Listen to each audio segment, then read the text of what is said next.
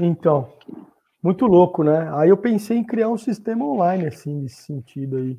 Cara, eu acho que ia vir alguma grande universidade de compra. Sabia? Sim, sim, não tenha, não tenha dúvida.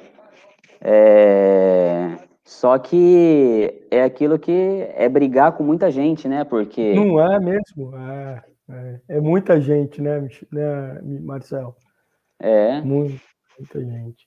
Então, Mas enfim, seria... seria é, uma quebra de paradigma, né, cara? Assim, porque a gente hoje recebe um, um lance de ah, tem que fazer faculdade, tem que isso, tem que aquilo, tem que e de repente o cara não é feliz, né, meu? Porque muitas, muitas crianças acabam recebendo os valores. Eu mesmo quase fui engenheiro porque meu pai queria que eu fosse engenheiro. Né?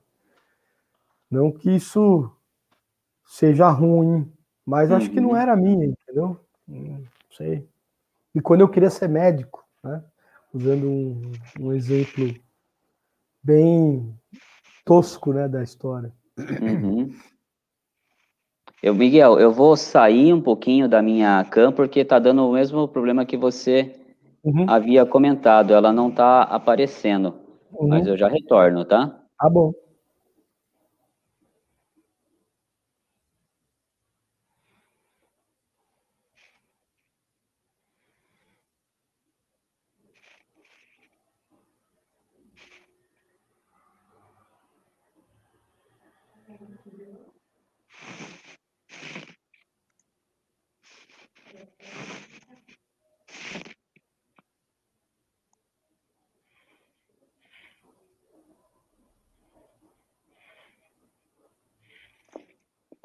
É, eu consigo te ver, Miguel, mas eu ainda não consigo te ver. Já temos aqui um, um fraterno da página.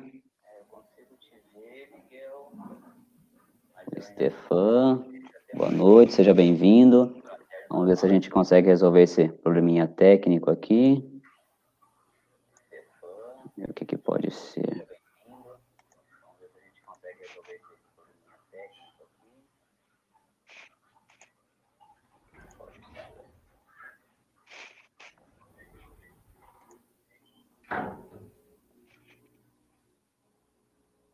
Depois de um tempo você, come... você conseguiu me ver, né, Miguel? Sim, demorou alguns minutos. Eu estava te vendo. A imagem travava um pouco, mas eu estava te vendo. Tá, agora você não me vê, né? Ou vê ainda? Não, não te vejo. Eu acho que se você puder baixar só um pouquinho o seu áudio, que eu estou conseguindo ouvir seu retorno, tá? Tá, baixei. Vamos ver o que, que pode ser essa.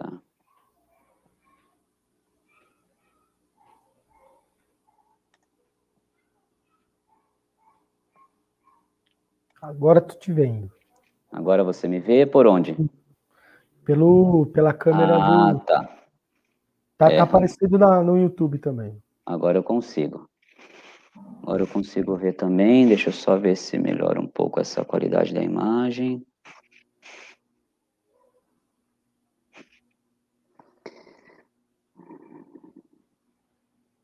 Agora sim, pessoal, não estava aparecendo, agora já já está. Estamos com o Stefan já. Estamos com o Eduardo Ramos, sejam bem-vindos. A gente iniciou um pouquinho antes, para justamente fazer essas correções técnicas, é a primeira, então a primeira é assim. Acho que agora eu vou soltar aqui a contagem regressiva para a gente começar oficialmente a nossa live e conhecermos esse fraterno, fraterno irmão. Vamos lá então, deixa eu achar aqui a nossa contagem.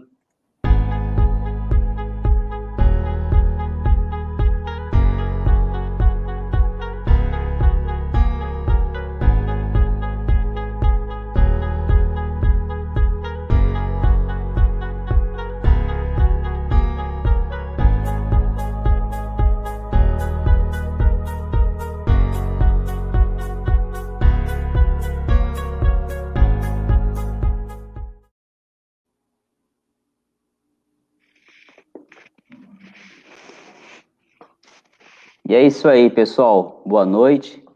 Sejam todos muito bem-vindos. Estamos aqui para nossa primeira live do canal. Estou muito contente. Falar para vocês que estou muito contente, muito nervoso também.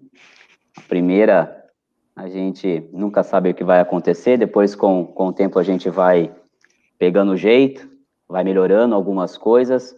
Mas o importante é um, um sonho realizado, com a ajuda de todos vocês, principalmente aqui com esse irmão que já já a gente vai conhecer melhor, que é o Miguel, que acompanhou o canal desde o começo, e aí, em um dos seus comentários, fez essa ótima sugestão. Então, quero primeiro agradecer a todos que estão aqui, muito obrigado pelo, pelo apoio, pelo incentivo, e agradecer, obviamente, o irmão Miguel, seja muito bem-vindo, obrigado por ter, primeiro, dado essa ideia, depois aceito o convite, é, é mais um voto de confiança que você dá, é mais uma daquelas máximas que a gente sempre diz que a família é uma só, e família é isso, é isso mesmo, é apoiar, né? Então, você deu a ideia, eu amadureci ela, estamos colocando agora no, no em prática, né? E nada mais justo que seja com você, que foi o, o pai dela, né? O padrinho da ideia. Então, meus fraternos, com vocês, nosso estimado irmão Miguel. Por favor, irmão, se apresente. Boa noite, boa noite a todos que estão nos ouvindo aí, nos assistindo. É, como o Marcel me apresentou aí, me chamo Miguel, Miguel Garcia de Carvalho, sou aqui de Sorocaba, fraterno do Marcel aí nas, nas, nos trabalhos aí da, da vida maçônica. E... Brilhante seu trabalho, Marcel brilhante seu trabalho, demistificando um pouco aí a história da maçonaria, tentando tirar um pouco dessa, dessa penumbra aí que assusta todo mundo, assusta muita gente. E a ideia era que você fizesse umas lives aí com, com canais maçônicos já conceituados, e eu fico lisonjeado de estar sendo é, o primeiro, e puxa, Maravilhoso o trabalho. Estamos aí para o que deve é. Manda, manda, manda a braba, como dizem por aí, né? Que a gente responde. É, boa noite a todos que chegaram aí. Nosso, nosso irmão Carlos, que acabou de chegar, Fernando Coelho, Caçula, o famoso Caçula. Conhece, Miguel? Cara, só pela, pela fama, conversando com uns e outros, a gente deve ter alguns, alguns conhecidos em comum, mas Pessoalmente, eu não me lembro, não. O Caçula participou também do, do Conselho Consultivo dos Jovens Templários de Sorocaba. Mais tarde a gente vai falar sobre isso.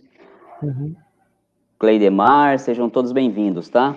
Miguel, é, começar, você falou aí, ah, começar com pessoas famosas. Cara, eu acho que é, o começo de tudo é muito difícil, é mais difícil. Você, a gente vai ver aqui ao longo da, desse tempo que nós vamos ficar juntos, você é empresário e você sabe que é mais, é, é mais difícil do que ter a vontade de empreender é você abrir uma porta e esperar o primeiro cliente entrar, né? Então, ter coragem de fazer o canal, de me expor, porque de certa forma eu estou me expondo, né? A gente sabe que não é todo mundo que, que gosta de, de maçons, infelizmente. Né? Algumas pessoas têm nos rotulam de uma forma é, é, equivocada, então eu estou me expondo, né? Mas mais do que a vontade de me expor, era justamente isso, é tentar mostrar para as pessoas que a maçonaria não é aquele bicho de sete cabeças que, que pintam, e, da, e, e, ao mesmo tempo falar de uma maçonaria que não que não é, deixe o, o prazer de quem vai entrar ainda que não ultrapasse esse limite, entendeu? Porque é, é você, a gente estava falando até um pouquinho antes, pessoal, nos bastidores, você gosta de ler, eu gosto de ler, então a gente sempre lê, né? O assunto sobre maçonaria tem em todo o local. Mas o interessante é você, quando é iniciado, então, ter todas essas, essas nuances do que realmente é a fraternidade.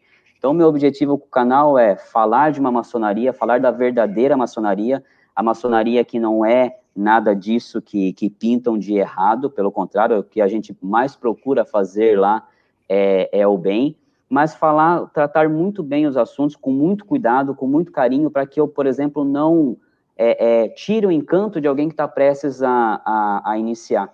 E foi muito bacana. Um dos últimos vídeos no, no canal foi o de do aprendiz maçom. E no dia que eu postei o vídeo na segunda-feira, os vídeos vão sempre segunda-feira aos ao meio-dia, e quem é maçom sabe o porquê que eu escolhi o meio-dia para que eles subam. No mesmo, no, nesse dia, assim que ele subiu, eu recebi um comentário lá pelo YouTube de um, de um neófito que disse: Olha aqui, olha só como são as coisas. Você posta esse vídeo hoje e eu vou ser iniciado hoje. Então uhum. eu falei: Que bom, que legal. Espero que é, fico feliz em contribuir. Pode ver o vídeo tranquilo, porque você só vai aumentar a vontade de você iniciar. Eu não vou deixar você perder nenhum detalhe ou, ou me antecipar nada do que é uma iniciação. Então, esse deu o assunto para eu não ultrapassar um certo limite em que perca o encanto do que é entrar para a maçonaria. Certo? Certíssimo, certíssimo. Mas, mas é isso, meu, meu irmão. Me fala um pouco, então, para começar, de como é, de quem é o Miguel como cidadão da cidade de Sorocabana. Vamos lá. É, primeiro, o caçula o, é o famoso Fer, né? O Fernando. Agora que eu estou lendo aqui os comentários dele, Fernando, lógico que eu me lembro de você, que eu não conheci o caçula, né? Mas então eu lembro, lógico que eu lembro. Pô, como e como lembro. Vamos lá. É, eu sou nativo sorocabano, nasci aqui em Sorocaba. É, apesar de ter morado bastante tempo fora de Sorocaba, mas a terra, o nativo da terra sempre a terra retorna, né? E eu já estava morando no Rio de Janeiro há algum tempo e precisava voltar para casa. Meu pai adoeceu e tal, e aí eu voltei para Sorocaba. E o Miguel, cidadão sorocabano, é um cidadão preocupado aí com os rumos da cidade. Já fiz parte, é, uma pequena parte da política aí e tal, é, tentando coordenar a campanha de um candidato aí nas últimas eleições a prefeito. Infelizmente a gente não conseguiu não conseguiu ser eleito, mas ficou um imenso aprendizado, imenso aprendizado.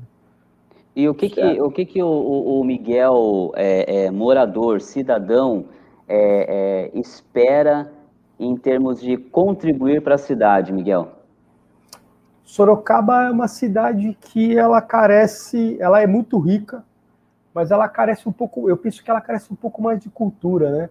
Não só da cultura. Tem muita gente de fora morando em Sorocaba em função das grandes indústrias e tal, e muita gente não conhece um pouco a história de Sorocaba, né? Sorocaba é nem, nem, nem só como a Manchester paulista, né? Mas também tem uma história maçônica bem bastante forte, bastante grande. Tem livros escritos aqui em Sorocaba sobre grandes maçons aí que. Eu, eu tenho, até fazendo um adendo, Miguel, eu tenho um, um livro aqui em casa, do, do, dos tantos que eu gosto da maçonaria, que cita, é um livro de um escritor americano, se não me falha a memória, ele hum. cita é, é, Sorocaba como a capital brasileira da maçonaria, nesse é. livro. Eu, te, eu, tenho, eu já li algumas coisas, Marcel, que diz que Sorocaba foi planejado lá no passado por grandes maçons, né? É, para ser como é hoje, né? Uma cidade industrial, uma cidade onde tem grandes multinacionais e tal. É, muita gente, muitos, a gente sabe, né? Ouvimos vários nomes, inclusive tem, uns, tem um livro escrito aqui pela, se não me engano, é pela Brasil Terceiro, que é Nos Trilhos da Maçonaria. Sim. Chama o livro. Bacana pra caramba, conta um pouco da história de Sorocaba, atrelada à história da, da maçonaria. É muito legal, é muito legal. Olha que bacana, Miguel. Temos aqui a, o Roberval acompanhando a gente. Ele está dizendo que ele vai ser iniciado no mês que vem. Olha, Olha que, que legal. Logo, logo mais legal, um fraterno aí para se unir conosco às colunas. É isso aí, Roberval. É. Parabéns. Tenho certeza que vai ser muito especial para você. E Como o é Stefan, sim, o Stefan tá nessa Tá aí também. Logo, logo, com certeza alcançará, não tenha, não tenha dúvida. Eu costumo dizer, tem até, eu disse isso no, no, no vídeo lá do canal de como ser maçom da, do convite à prática. É, o ato de iniciar é um ato maravilhoso, não tenho dúvida disso, é uma sensação maravilhosa. Quem passou sabe do que eu estou falando, quem não passou vai entender quando passar, mas é, no meu ponto de vista, a gente não é maçom quando inicia. A iniciação, como eu disse lá no vídeo, é uma chancela, é, um, é uma certidão no cartório. É, você, você é maçom, você faz maçonaria antes de entrar para a ordem, já com as suas atitudes. Então, todo mundo que está aqui, todo mundo que está buscando esse tipo de conhecimento da filosofia maçônica, eu não tenho dúvida que já está muito próximo de, de, de conseguir aqueles que não são ainda objetivo, e é só não desistir, porque uma hora ele chega e chega quando menos você espera. Até é. aproveitando, até aproveitando essa, essa deixa, Miguel, fala para mim, quem que fez o convite para você entrar para a maçonaria? Foi um parente, foi um, um, amigo? Como é que surgiu é, esse essa, convite de é, quer ser essa, maçom? Essa história é interessante, cara, assim, né? Eu, eu tenho hoje 46 anos, né? E, e eu já era para ter sido iniciado na maçonaria há uns 20 anos atrás. Né? Só que aconteceu, quando isso aconteceu, eu me separei, estava me separando do meu primeiro casamento, e uma série de coisas aconteceram quando esse, esse tipo de coisa acontece na vida de uma pessoa que, que é extremamente familiar, como é meu caso, mexe muito com as nossas estruturas. Né? E isso acabei tendo que correr atrás do que era mais importante naquele momento, do que a maçonaria, e isso foi deixado de lado. Né? E eu fui correr atrás de me reestabilizar na vida. É, tinha uma filha do meu primeiro casamento, tenho, né? Graças a Deus, a Júlia, tem 22 anos de idade agora e tal. Então, está no último ano da faculdade. E, e depois que eu estava. E aí fui rodar o mundo, aprender um pouco, crescer um pouco, mas sempre, como você colocou, isso sempre foi uma verdade na minha vida. Tem muita gente que é maçom e nem sabe, né? Né, Marcelo? Tem muita gente que já nasce sabendo o que é certo, o que é errado, sabendo o que é dar valor para aquilo que é de verdade, e não precisa estar na maçonaria para ser maçom, já vive esse, esse contexto, né? E, e depois de algum tempo eu volto para Sorocaba, eu abro a minha empresa e começo a reencontrar algumas pessoas, né? É, começo a reencontrar alguns amigos antigos, começo a me reaproximar da minha família, porque eu estava morando no Rio de Janeiro já há pelo menos uns 10 anos, e começo a me aproximar, assim, tá, eu estava sentindo falta, por isso até que eu voltei para Sorocaba. E quando eu recebi o convite, eu não recebi um só. Eu recebi quatro convites para quatro lojas diferentes. Caramba, é tudo ao mesmo tempo? Ao mesmo tempo. Ao mesmo tempo. E porque assim, por ser comerciante, né? A, é, a gente conhece muita gente, muita gente vai na minha barbearia, muita gente vai para lá, muita gente conversa, e muita gente, e assim, você sabe bem isso, né? Ah, os maçons começam a olhar para a gente, né? Assim, à medida que vem que você se destaca e tal, os maçons começam a olhar para a gente de maneira diferente, é, analisar um pouco mais. E um desses convites foi do meu tio, né? Meu tio é um maçom já bastante antigo em Sorocaba e foi uma das pessoas responsáveis pelo meu caráter, pela minha criação, né?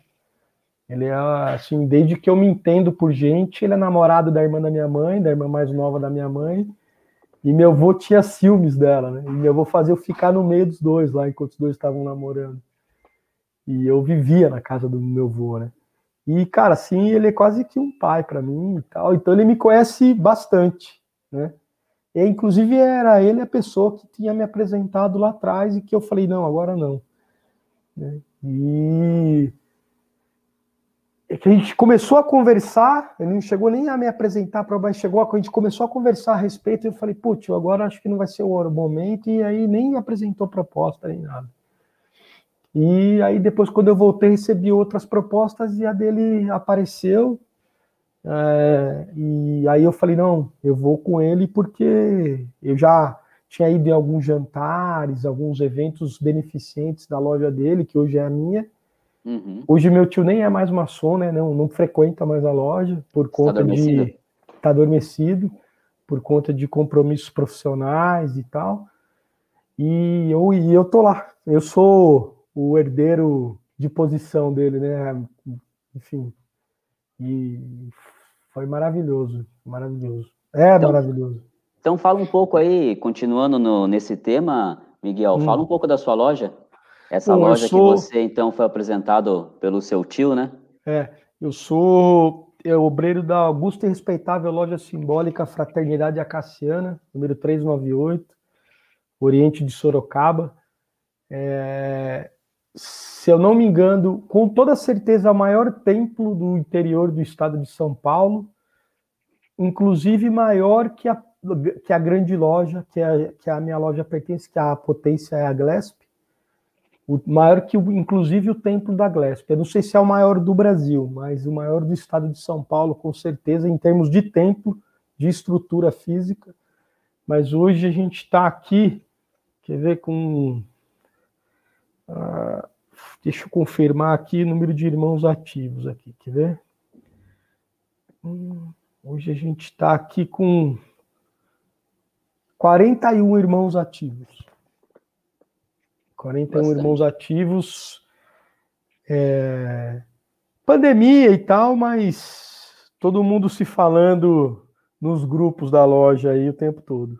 Sim, e, e, ah, e falando de, de, quadro de irmão, Miguel, eu postei uhum. um, um, vídeo recentemente lá no canal que eu comentava sobre o, o fim da, da maçonaria. É claro que, que algumas pessoas nem, nem se atentam, né, a ver o vídeo e, e perguntar, não vai acabar, não vai acabar, mas não é desse fim que eu falo, eu falo do fim por conta da, da faixa etária. Eu tive uma reunião de, de loja sexta-feira, a gente está se reunindo online, né? Hum, sexta-feira passada. Hum. E aí até eu aproveitei, nessa reunião estava o delegado regional, o, o, Rubinato, que é da minha loja, estava hum. presente, e, e, comentei com ele se ele também tem esse sentimento, né? Se a grande, se a grande loja tem esse sentimento é, a pandemia reforçou muito essa questão de ter uma faixa etária é, um pouco acima nas lojas. Na sua uhum. também isso, isso se repete?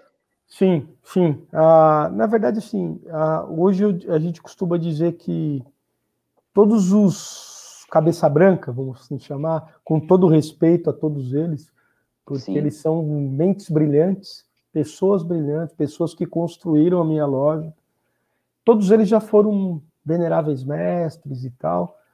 Então, assim, é, todos já são de uma faixa etária maior, mais daquele grupo de risco de mais risco, vamos dizer assim, em termos de pandemia. Né?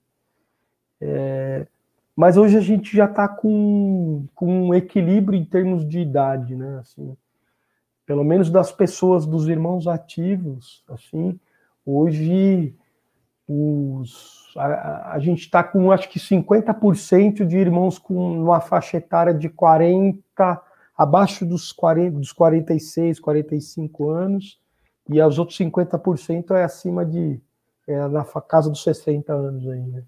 Sim. É importante essa, essa renovação. E lá eu até comento que, no meu ponto de vista, é, é, vamos dizer assim, eu já até me considero um pouco velha guarda, vou me colocar aí nesse, nesse, nesse patamar, nós eu... tínhamos uma paixão é, é, diferente para a maçonaria do que essa juventude está tendo agora.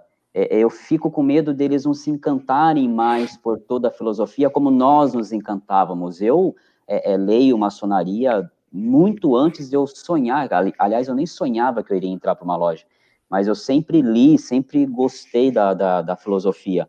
E eu não vejo um, é, esse mesmo amor em, em, quantidade nos jovens. Eu me preocupa quem irá nos repor no futuro, entendeu? Nos substituir no futuro. É, eu faço minhas essas suas preocupações. É, hoje a gente não vê incentivo, né? A, mulher, a rapaziada, vamos assim chamar, né? Assim, os, os mais novos, assim, eles não acham que a maçonaria vai trazer algum benefício para eles eu, assim, eles não têm nem curiosidade de saber o que é, né? Porque por, por tanta informação que o advento da internet nesse, nessa questão ela não ajuda muito, do meu ponto de vista. Eu posso estar equivocado, as pessoas podem me corrigir, eu não sou dono da verdade, longe de ser. Mas é, é tanta informação disponível, nem todas corretas, mas assim, eu acho que a grande maioria é incorreta, na verdade, dessas informações, mas é muita informação e hoje essa moçada, elas acham que o, o aquela informação que está disponível lá é o que é o que dita a verdade para eles, né? E eles já sabem praticamente tudo, né? Eles parece que nascem sabendo sobre tudo. Quando na verdade a gente sabe que tem muita coisa além disso. Muita Mas é coisa. muito mais, é muito mais assim. Ó, oh, oh, Miguel, hum. o Eduardo está fazendo uma pergunta aí, ele Interessantíssimo. Pergunta, sim, hum. os livros que são vendidos são confiáveis para ter como base? O que, que você acha, Miguel? Olha, a gente, a gente como maçom sabe que tem alguns autores que a gente pode confiar mais do que outros. Ela, ela te dá uma pequena base, mas muito pequena a verdade mesmo sobre a maçonaria vai estar lá dentro da maçonaria. E se é um mistério hermético, eles não vão eles não vão divulgar assim, senão não precisaria ter a, a fraternidade, você concorda, Marcelo? Sim, sim. É, é, mas ele te dá um, ele te dá, eu acho que ele te dá um, um uma ponta do novelo para você sim. começar a puxar e e eu entendo a maçonaria como uma piscina. Tem gente que vai mergulhar e vai ficar em cima, né? Vai ser superficial. Tem gente que vai mergulhar e vai para o fundo, vai para outra borda, vai voltar e vai. Que acho que é mais ou menos o nosso caso. Né? É. E quanto mais você mergulhar, mais você vai querer saber, e mais vai saber, e mais vão te provocar a saber mais, e aí não tem fim, né, Marcelo? Sim. Então, até, até contribuindo aqui, Eduardo, é, é, bem nessa, nessa linha que o, que o Miguel falou. O verdadeiro maçom, ele não vai revelar tudo que a gente passa em loja, tá? É, por isso até, não sei se você está aqui desde o começo com a gente, mas por isso o cuidado que eu tenho nos vídeos quando eu faço de não ultrapassar um determinado limite, tá? Então, quando a gente fala de livro, existem alguns escritores, sim, que são confiáveis e eles vão tratar o tema com uma certa delicadeza, eles vão é, instigar em você a vontade de ir atrás daquele conhecimento, mas não vai te dizer, é, é, não vai chegar ao resultado final. Por quê? Primeiro porque o resultado, quando a gente fala de maçonaria, é interpretativo, né? Então, é, eu tenho uma interpretação de um assunto, Miguel tem outra do mesmo assunto, e o que a gente tem que fazer como mente abertas é a gente discutir e tentar ver por que, que a gente diverge ou não nesses pontos de vista. Segundo que tem muita coisa para ser para ser aprendida. No, no vídeo até, inclusive, que vai sair na próxima segunda-feira, dando um spoiler, que é como eu entrei para a maçonaria, eu digo lá que antes de entrar, eu já tinha lido muitos livros de maçonaria, e nenhum deles me fez maçom. Eles me ajudaram a interpretar, conhecer um pouco da loja, do que era um, um, um, cinzel, do que era uma pedra bruta. Quando eu vi, eu não tive aquele impacto. Nossa, o que está fazendo essa pedra aqui? Eu sabia mais ou menos, mas os livros não me prepararam para ser maçom, e assim tem que ser. Então, quando você for procurar uma leitura, é, é, tem, eu posso até, depois você me manda lá no, no, no canal, eu te mando uma relação de, de, de escritores que, que são mais nessa linha da, da, vamos dizer assim, da, do correto, em se tratar de assuntos maçons. Agora, tem alguns que viajam, viajam na maionese, viajam muito. Então, é, é muito interessante sua pergunta. Fazendo só, só um, mais um, um adendo aí à tua questão, é, eu acho que a gente tem que ler, quando está estudando, tem que ler o absurdo e o não absurdo. Até para formar uma opinião, né? Ler uma, pá, uma ponta e outra ponta. E tenha medo de tudo. E leia tudo. É, porque saber mesmo, com toda certeza, vai ser depois que estiver lá. É, o Stefan tem uma pergunta aqui, vamos ver se a gente interpreta ela junto, Miguel. É, ele fala assim: Eu tive uma pré-apresentação da maçonaria como algo ruim, maligno, e me perdoem as palavras escritas aqui há três anos atrás. Tive uma experiência através de um documentário disponível na Netflix. É, Stefan, é aquilo que eu te falei. É, por isso que eu falo, né, que o que a gente está fazendo aqui agora, de certa forma, é se expor. Por quê? Porque tem gente que não, não que oh, não vai longe. Vou citar um exemplo bem, bem prático aqui, tá? É, eu leio sobre maçonaria há muito tempo e quando eu entrei na maçonaria, dando, dando spoiler total do vídeo da segunda-feira, hein? Mas hum. veja um vídeo que ele é mais completo do que eu vou falar. Mas eu entrei na maçonaria através de uma paramaçônica, pelo meu filho. Meu filho foi convidado para os escudeiros. Para quem não conhece, escudeiro é uma ordem paramaçônica que antecede os demolê. Ela, ela é para jovens de 9 a 12 anos. Meu filho foi convidado para os escudeiros e meu pensamento foi, bem, eu nunca vou ser maçom, então que meu filho faça uso dessa filosofia. Deixei meu filho ir. Quando eu cheguei em casa e falei para minha esposa, olha, nosso filho vai, vai ser escudeiro. Na hora, ela confundiu com escoteiro, tá? Aí eu percebi que ela não havia entendido muito bem e falei, ó, é escudeiro. Você sabe o que é escudeiro? Não, não sei o que é escudeiro. Eu falei, é uma paramaçônica. Quando eu falei paramaçônica, ela não, não, não, não lê a respeito tal. Ela falou não. A primeira palavra dela foi não. Nosso filho não vai entrar aí. Falei, por que, que não vai entrar aí? Falei, ninguém gosta do nosso filho mais do que eu, não, não deixaria ele fazer algo que fosse ruim para ele. E, mas ela ficou com aquela pulguinha atrás da orelha. Aí, antes dele iniciar, nós fomos convidados a participar de uma cerimônia de uma outra paramaçônica, que é as arco-íris, as meninas dos arco-íris. Quando eu recebi o convite, então, falei, vamos lá para você conhecer. Quando a gente entrou na, na no templo, aqueles, é melhor dizendo, antes de entrar no templo, que as meninas se reuniram e elas falaram: olha, antes da gente entrar no templo, minha esposa católica, né? Vamos puxar aqui um, um Pai Nosso. Puxamos o Pai Nosso ali antes de entrar no templo. E ali naquele momento ela já olhou para mim e na hora ela falou: agora eu deixo meu filho entrar. Então em casa, em casa ela, eu tinha essa visão, né? Tinha alguém na minha família que tinha essa visão de, de ser algo é, é, maligno. Mas eu te digo, Stefan, se tem algo maligno na maçonaria, está muito bem escondido, porque até agora eu não vi. Pelo contrário, eu vejo uma troca de energia maravilhosa lá dentro. Eu vejo a fraternidade lá dentro. Eu vejo fora da maçonaria irmãos comprometidos em ajudar é, é, os outros. Mais para mais frente a gente vai falar um pouquinho sobre isso. Então, e, e volta até um pouquinho com, com o que o Eduardo perguntou.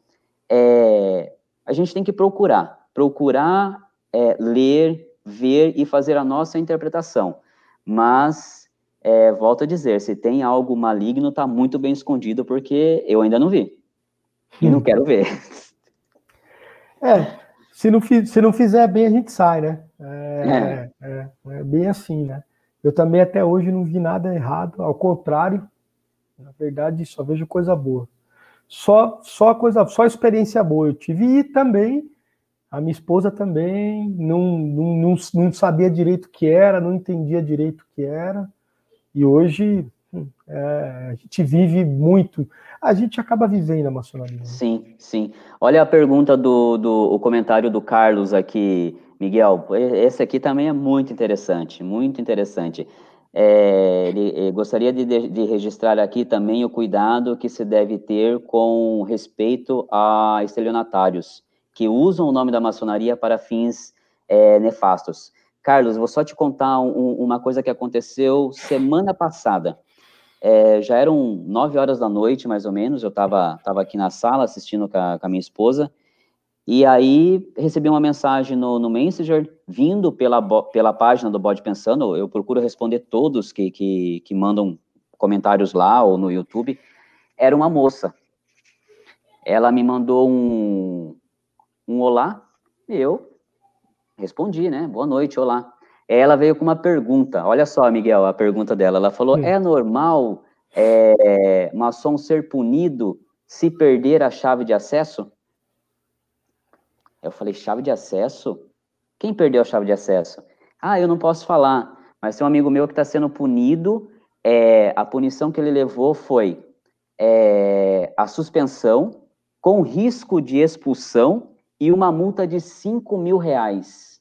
5 mil reais, porque, segundo ela, ele havia perdido duas chaves de acesso. eu falei para ela assim, olha... O que será que é chave de acesso? Pois é, aí é que tá. Eu falei, olha, existem algumas particularidades de um rito para o outro, então não vou me atrever a falar que está totalmente errado o que você está dizendo, mas o seguinte, eu, meu rito é o escocês antigo e aceito, nunca ouvi falar em chave de acesso. O que nós temos é a palavra de passe de cada, de cada grau e a palavra semestral. Mas que, se você perder, você chega no irmão mais próximo e, e fala, né? Eu, eu tenho, uh, tenho um, um irmão é, mestre da loja que a, a, gente se vê e ele me faz uma pergunta para que eu devolva a palavra para ele, porque ele esquece toda hora. Hum. Então, falei para ela, existem essas duas palavras que se você perder, você chega no seu irmão mais próximo, oh, qual é a palavra semestral? É, é, qual é a palavra semestral agora? Normal, não tem, não tem é, é, risco, problema nenhum em perder, e o mais agravante do que você está me dizendo é que a maçona, expulso da maçonaria você pode ser? Sim. Se você ferir algum, algum dos regulamentos das normas, você pode ser suspenso ou expulso. Mas a maçonaria jamais vai te punir financeiramente. E, e, segundo essa moça, o amigo dela tinha levado uma punição de 5 mil reais.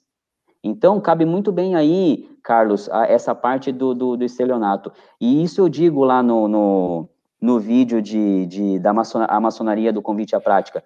Se chegar alguém no seu pé de ouvido e falar, quer virar maçom, e não tiver aquele, aquele namoro, como eu cito lá no, no vídeo, o negócio já for logo partindo assim, ah, você me paga aqui 3 mil, 4 mil reais, e aí, cara, esquece, foge que isso não é maçonaria. Isso não é maçonaria, não é assim que a gente caminha para trazer o irmão para as nossas colunas, correto, Miguel? Correto, nunca ninguém vai pedir dinheiro antes. Sim. Nem depois. Mas assim, eu tenho uma história cabeluda, rapaz, de um de um de um grande, grande, grande amigo meu que a gente acabou nunca falando a respeito de que eu era maçom e o cara eu conheço ele há mais de 30 anos, assim. Tem uma foto eu, eu e ele menino, assim. E ele hum. tomou um golpe de 100 mil reais para entrar na maçonaria. 100 mil reais? 100 mil reais. Ao todo, né? Mas não foi assim, desembolsar o dinheiro e dar para o cara. Foi bancando um evento num jantar para que ele virasse maçom. Assim. Hum. Nossa, absurdo. Né?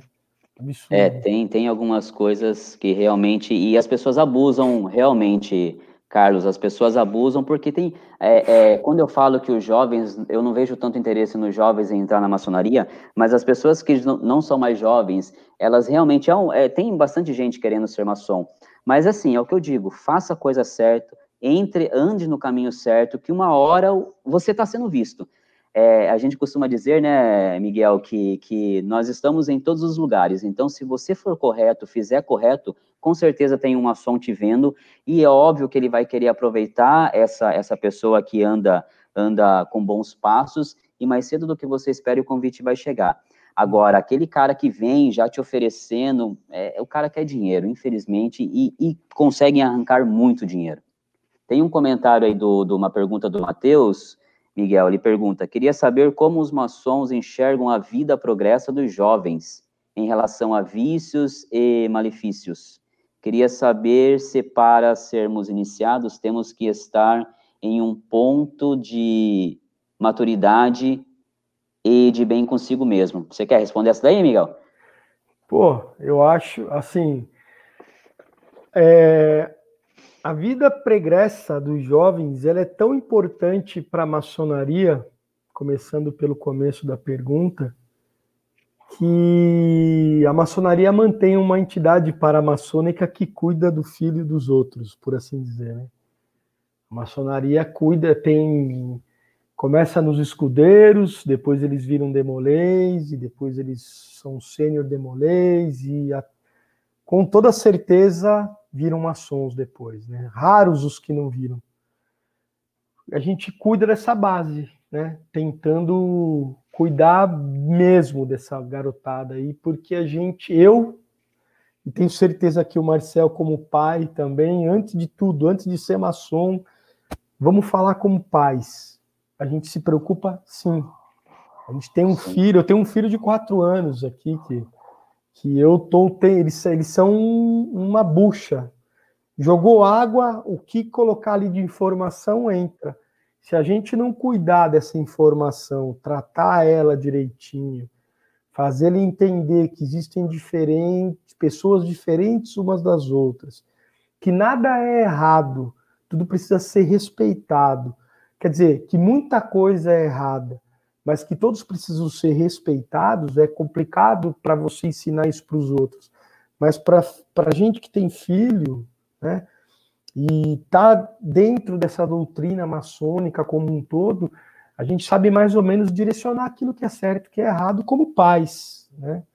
Primeiro como pai, depois como maçom. E aí, como maçom, a gente já começa a pensar na humanidade como um todo, né? Gente, eu é. me preocupo 100%, 100%. Sim. Música, escola, amizade, enfim, tudo, tudo que assim, porque no fundo, né, Marcel, a gente sabe o que é ser, no fundo, até um bandido, um traficante, um homem, um assassino, ele sabe o que é certo, o que é errado. Ele pratica aquilo que ele deseja praticar, mas ele sabe o que está fazendo, o que está fazendo, quando está fazendo errado. Todo mundo sabe. É. Né? Então, Matheus, só dando uma, uma sintetizada aí no que, no que o irmão Miguel falou, é, a maçonaria se preocupa muito com, com os jovens, porque, na verdade, esses jovens são os alicerces da maçonaria, né? Nós é, estimamos que eles sejam os futuros maçons. Né? Então, para isso, ela, ela tem as suas paramaçônicas que trabalham tanto com os meninos, mas também com as meninas. A gente também faz um trabalho bacana com as meninas. Com os meninos são os escudeiros, que são crianças de 9 a 12 anos, e depois os demolês, que são de 12 a, a, a 21 anos, né?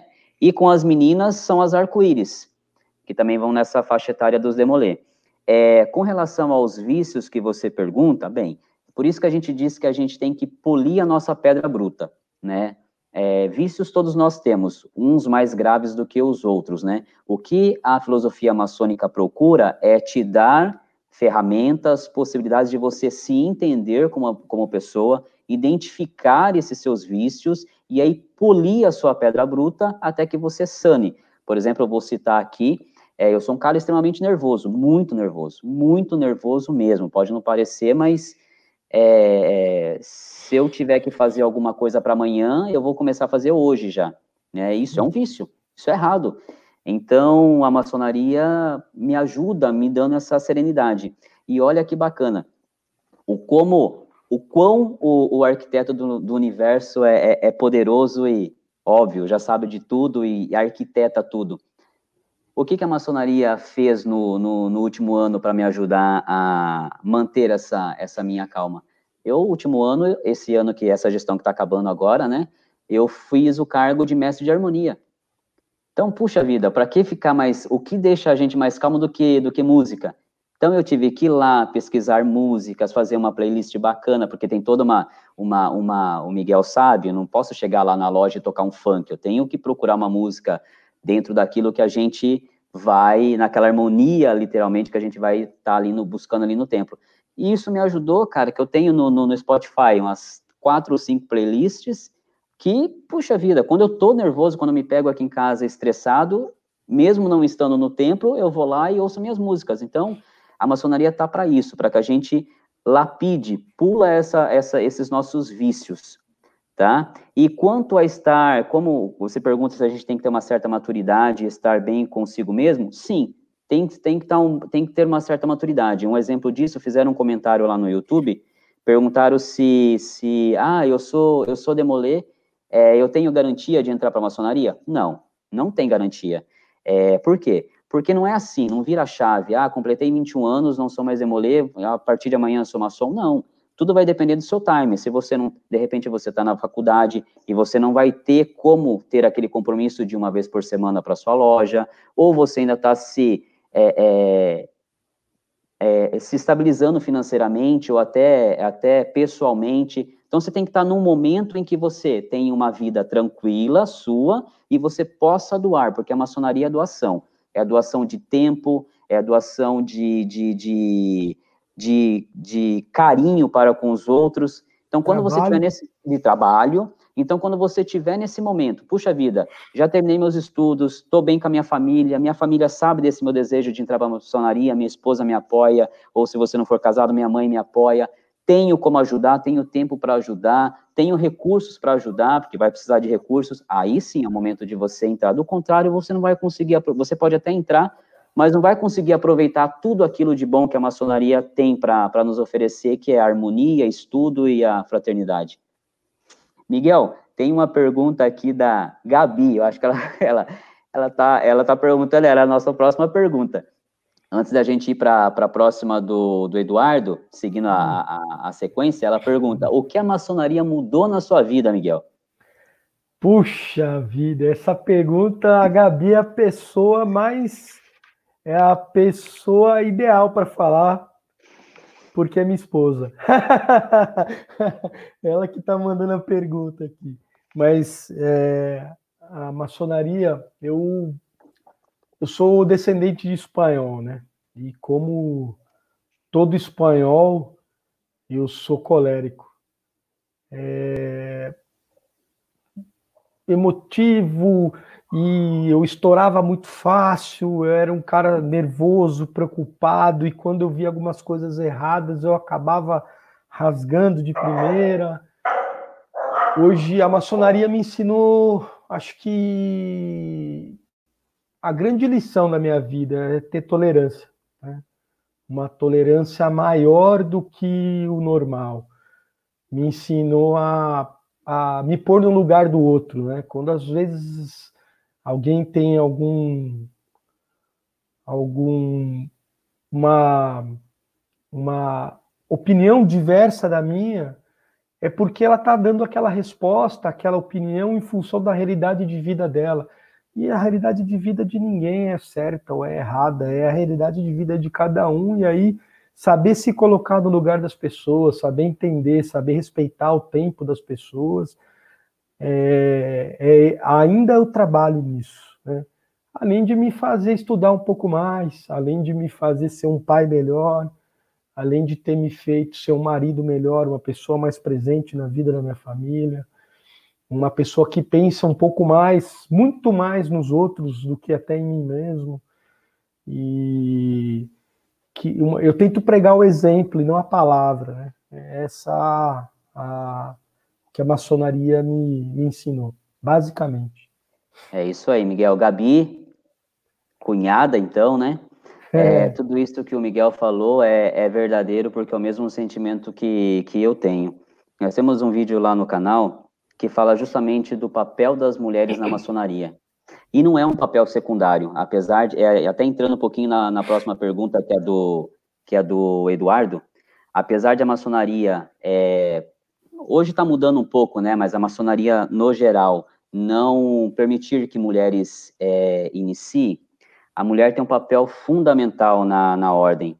É, antes de participar da, da, da, das paramaçônicas, que óbvio, elas que tocam na, na, na, na, maior frente as paramaçônicas, elas que fazem com que a vontade da maçonaria em ajudar a sociedade seja possível, mas elas apoiam a gente desde o momento em que a gente chega em casa e fala, vou virar maçom.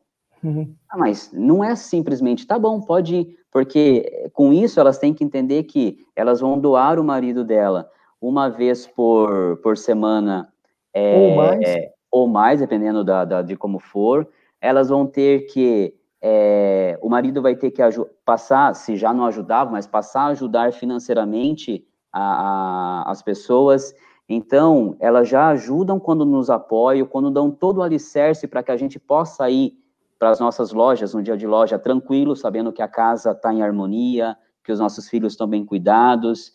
E depois que a gente entra, elas se encontram com as demais cunhadas e aí fazem parte da, da, das paramaçônicas. Então, é, é, cunhada Gabi, vocês são sensacionais e uma das coisas que a maçonaria, acho que com certeza faz é, é fazer com que a gente veja cada vez mais a importância de vocês. E aí, Miguel... Importante, extremamente sim. importante. Né, e aí, respondendo a pergunta do, do, do Eduardo, ele, fala, ele pergunta justamente: é, todos sabemos que mulheres podem ajudar, mas não pertencem à maçonaria. Isso já está mudando um pouquinho, tá, Eduardo? Já em alguns países é, já existe uma, a, a, a, permissão da, em alguns países a, a, a maçonaria mista, né, e em alguns até a maçonaria feminina, tá? As coisas vão mudando com o passar do tempo. Mas no Brasil não, o Brasil ainda, vamos dizer assim, por regra, a maçonaria ainda é masculina. É, mas homossexual, você pergunta de homossexual aqui, né, Eduardo? Tem algum empecilho? Bem, é, quer dar um comentário, Miguel? Rapaz, eu nunca tive nenhuma opinião formada a respeito desse assunto especificamente. Eu nunca pensei nisso, fala bem a verdade, até a primeira vez que eu estou vendo. Eu não conheço nenhum maçom homossexual, nunca ouvi falar, pelo menos. É, é uma ordem antiga, né? É uma ordem milenar, para não dizer mais do que milenar. É, talvez por isso tenha esse certo preconceito. Né? Hoje em dia pode ser que a coisa seja um pouco mais diferente, mas os preceitos da maçonaria, lá nos landmarks, lá nas leis primárias da maçonaria, não era permitido, eu já li isso. Mas nunca parei para pensar nisso, não tenho nenhuma opinião formada de bate-pronto, é até algo que eu vou começar a pesquisar. Sinceramente, não sei o que dizer a respeito. Sabe é. falar alguma coisa a respeito, Marcelo? É, Miguel, Miguel, Eduardo, eu também não conheço é, nenhum maçom homossexual. O que eu posso colocar aqui como realmente é, é um ponto interessante, Eduardo, inclusive cabe até um pensamento sobre isso. Mas uhum. o que eu uhum. posso dizer aqui, como uma opinião, opinião particular, é que a sexualidade de uma pessoa, ao meu ver, não é ela, não é ela que vai rotular se aquela pessoa é de bom caráter ou não, se aquela pessoa é boa ou não, tá? O que nós temos em determinados pontos, em determinados grupos, é uma sociedade preconceituosa, né?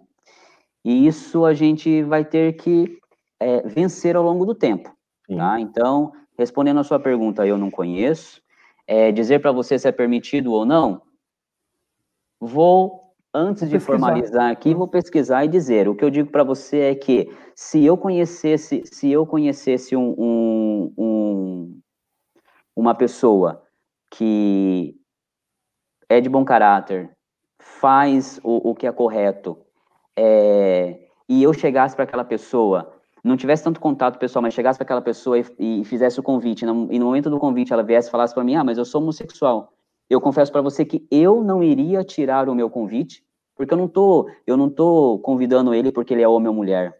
Estou convidando pelo caráter dele. E iria levar para o meu venerável. Venerável, tem uma pessoa na sociedade que é fenomenal, que é, faz tudo correto, e eu quero convidar. E esperar qual é qual ia ser o respaldo que iriam me dar. Mas muito boa a sua pergunta, Eduardo. Com certeza a gente vai vai atrás aí desse estudo aí. O que eu, o que eu uhum. acho, volto a dizer, é que não é isso que, que impede o caráter de uma pessoa. Se ela é homem, mulher, homossexual, hétero, isso vai além. Isso tá, tá é uma outra esfera. Eu, eu, eu faço, minhas tuas, faço minhas tuas palavras. Não seria isso que ia me fazer deixar de convidar alguém ou não para ser maçom. Não mesmo. É. O Daniel aqui, Daniel, o Daniel, desculpa, o, o Michael, Olha, o Mike aqui, o parceiro, hein? Boa noite a todos. Só lembrando, pessoal, de deixar o like para ajudar o canal. Conhecido ah, seu, é. Miguel? Cara, deve ser. Eu conheço, Aê. eu conheço alguns Michaels, inclusive do jeito que está escrito, eu acho que eu conheço. Mas independente de ser conhecido do Miguel, meu ou não, tá lá na, na, nas páginas do, do, do Facebook e YouTube. Obrigado, viu? É isso aí, ficou apoio. Miguel tá cheio de pergunta aqui. Antes de perguntar a próxima, deixa eu fazer uma aqui do, do uma pergunta para você interessante. Você lembra exatamente do dia, do momento e da sensação da sua iniciação, Miguel? Puxa, se lembro. 21 de abril. Eu fui. Dá para contar alguma coisa aí para os nossos pensantes? Especial, aí? super especial, né? É, meu processo de de iniciação começou às duas da tarde e acabou às duas horas da manhã. É... Lindo, lindo, marcante. Lembro, me lembro desse dia único na minha vida, que todos os maçons já passaram, mas só passaram uma vez na vida. É, e que nunca vou esquecer, cara. Nunca vou esquecer. Tá lá com meu tio, é, encontrar no momento em que eu pude encontrar com alguns amigos antigos que há muito tempo não via, me fez chorar, de verdade. Me renasceu. É brilhante, é lindo, é maravilhoso. É, muito especial. E, e é uma sensação única para cada um, né, Miguel? É. O que você sentiu é, é, não foi o mesmo que você comentou que você iniciou com o gêmeo, né? Então, uhum. com certeza, não foi o, o, mesmo que o seu gêmeo iniciou, é, é, sentiu, melhor dizendo. Isso que é bacana, porque é uma sensação única para cada um. É, mexe muito com, com os sentimentos da gente, é, é coisa... Eu, eu, eu, eu coloco a minha iniciação é, é, num, num, numa escala aqui, ou melhor, numa classificação de momentos especiais da minha vida, e nessa ordem, tá? É, não seguindo a cronologia, mas eu coloco como primeiro lugar o nascimento do meu filho. Idem. O meu casamento, porque foi a, a pessoa que eu achei e estou há 22 anos com ela, minha parceira. E depois a iniciação. Então, assim, a, a, a, o momento da iniciação ela é tão importante que, olha só, gente, eu classifico como esses e equiparo com esses outros dois momentos da, da vida. É muito bacana. É muito sim, bacana. Sim. As passagens de grau, né? Como um todo, sim, né? É, sim. São sempre momentos marcantes na nossa vida. Né? O Tiago tem uma pergunta aqui. É, tenho muita vontade de ser iniciado. Quais as principais características para ser notado por um maçom? Fala aí, Miguel. Rapaz, a, eu vou chovendo molhado aqui, que eu acho que eu já falei isso mas enfim, é, de um jeito ou de outro, todo todo homem, toda pessoa, todo cidadão sabe o que é certo e o que é errado. Tenha ele bons costumes, maus costumes, ele age de acordo com a escolha. Mas saber o que é certo e saber o que é errado, todo mundo sabe. Tá lá os dez mandamentos, seguindo eles de fio a pavio, não tem erro. Lógico que é uma analogia até dura, lógico que de, depois disso tem, muitas, de, tem muitos desdobramentos, muitas variáveis, mas eu acho que você precisa ter alguns valores essenciais na vida, o Tiago. É, seja um homem de família, dê valor para tua família, que é a base de tudo, dê valor para o teu trabalho, que é a base que sustenta tudo. E ande na linha, cara. Seja um cara reto, um cara correto, um cara que, é, sabe, faz o bem, busca o bem, dá o bem para as pessoas, que não tem como falhar. Não, não costuma falhar, como diz a música. Com fé não costuma falhar, como diz a música. Você sendo um bom pai, um bom marido, um bom profissional, se dedicando naquilo que você vai fazer, sempre dando o melhor de si em tudo, o convite chega. O convite chega, não tem como, até porque hoje a gente estava falando disso, né? O jovem já não tem mais aquele estímulo para virar maçom, né? Não tem mais nem a curiosidade. E então eles acabam vivendo a vida do jeito que ela vem, né? É, aproveitando o momento. E quando a gente já tem um pouco mais de idade, é por isso que a gente tem né, até teve uma pergunta aí se você precisa estar bem consigo mesmo na maturidade. É por isso que o convite chega quando você está bem consigo mesmo e está maduro. Tudo tem um tempo e o tempo de Deus é único. A gente às vezes demora para entender isso, mas depois que a gente entra, a gente vê e fala, pô, realmente eu fui iniciado no momento correto. Fato. É, é isso seja, aí, seja, seja o melhor de si. É isso aí. Eu não vou falar mais, porque eu já dei muito spoiler do, do vídeo que vai sair na segunda-feira, mas assista o vídeo da, da segunda-feira que você vai ver é justamente isso. Cara, faça o correto, tente ser o mais correto possível, honesto, respeitador e, e não desista. Quando menos você esperar, alguém de verdade vai encostar perto de você e vai te puxar e falar: agora é a sua hora. É, você falou muito de família aí, Miguel, concordo contigo e casa bem aqui com a pergunta do, do, do Stefan. Ele, ele fala assim: eu, eu sendo separado, pai de um filho, a maçonaria me julgará caso eu seja admitido? Stefan, a gente está com a pessoa certa para responder essa pergunta, porque no, você está aqui conosco desde o começo e você deve ter ouvido o Miguel falou, ele é separado. Tem um filho, né? Então não é. segundo não casamento, é, na verdade. É, é, não, não é isso que, que a maçonaria, ah, você não pode separar. O que eu não posso, Stefan, é o seguinte: eu sou casado há 22 anos, tá? É, eu não posso, amanhã ou depois, começar a trair minha esposa. Se eu me apaixonar por uma outra mulher lá fora, eu tenho que ter a hombridade de chegar para minha esposa e falar: olha, depois de 22 anos não dá mais, quero me separar. Por quê? Se eu continuar tendo essa vida conjugal é, é, a três, aí sim a maçonaria vai me olhar com maus olhos, porque eu estou deixando de ser homem eu não querer, não é, me separar, não gostar mais da minha esposa, ou seja lá qual foi o motivo que, que me fez separar, isso não é de mal. O que tem que contar é que eu fui honesto e sincero enquanto estive com ela. Então, se eu chegar amanhã na minha loja e falar, pessoal, estou me separando, óbvio que os irmãos vão chegar e falar, por quê, Marcel? Puxa, depois de tanto tempo de casado, a Beth, é, a Beth é tão legal, tal, vão tentar me ajudar a entender, ver se eles podem fazer alguma coisa para que eu não me separe. Mas se eles entenderem, ou se o meu argumento foi muito forte e eles falam, é, realmente, Marcelo, tem que separar, continuo sendo maçom. Diferente se eu tô lá na loja, toda a minha loja é de sexta-feira, toda sexta-feira bonitinho lá e do nada descobrem que eu tô traindo minha esposa. Aí o caldo entorna, porque aí eu deixei de ser homem. Eu deixei de ter a honra de chegar e falar para ela, não gosto mais de você, seja lá por N motivo, porque você não me atrai mais, porque não sei o quê, mas aí eu estou sendo errado, tá? Então, ser separado, ter um filho no primeiro casamento, isso não, não desabona você de ser maçom. O que desabona é você não ser correto com a pessoa que você está naquele momento.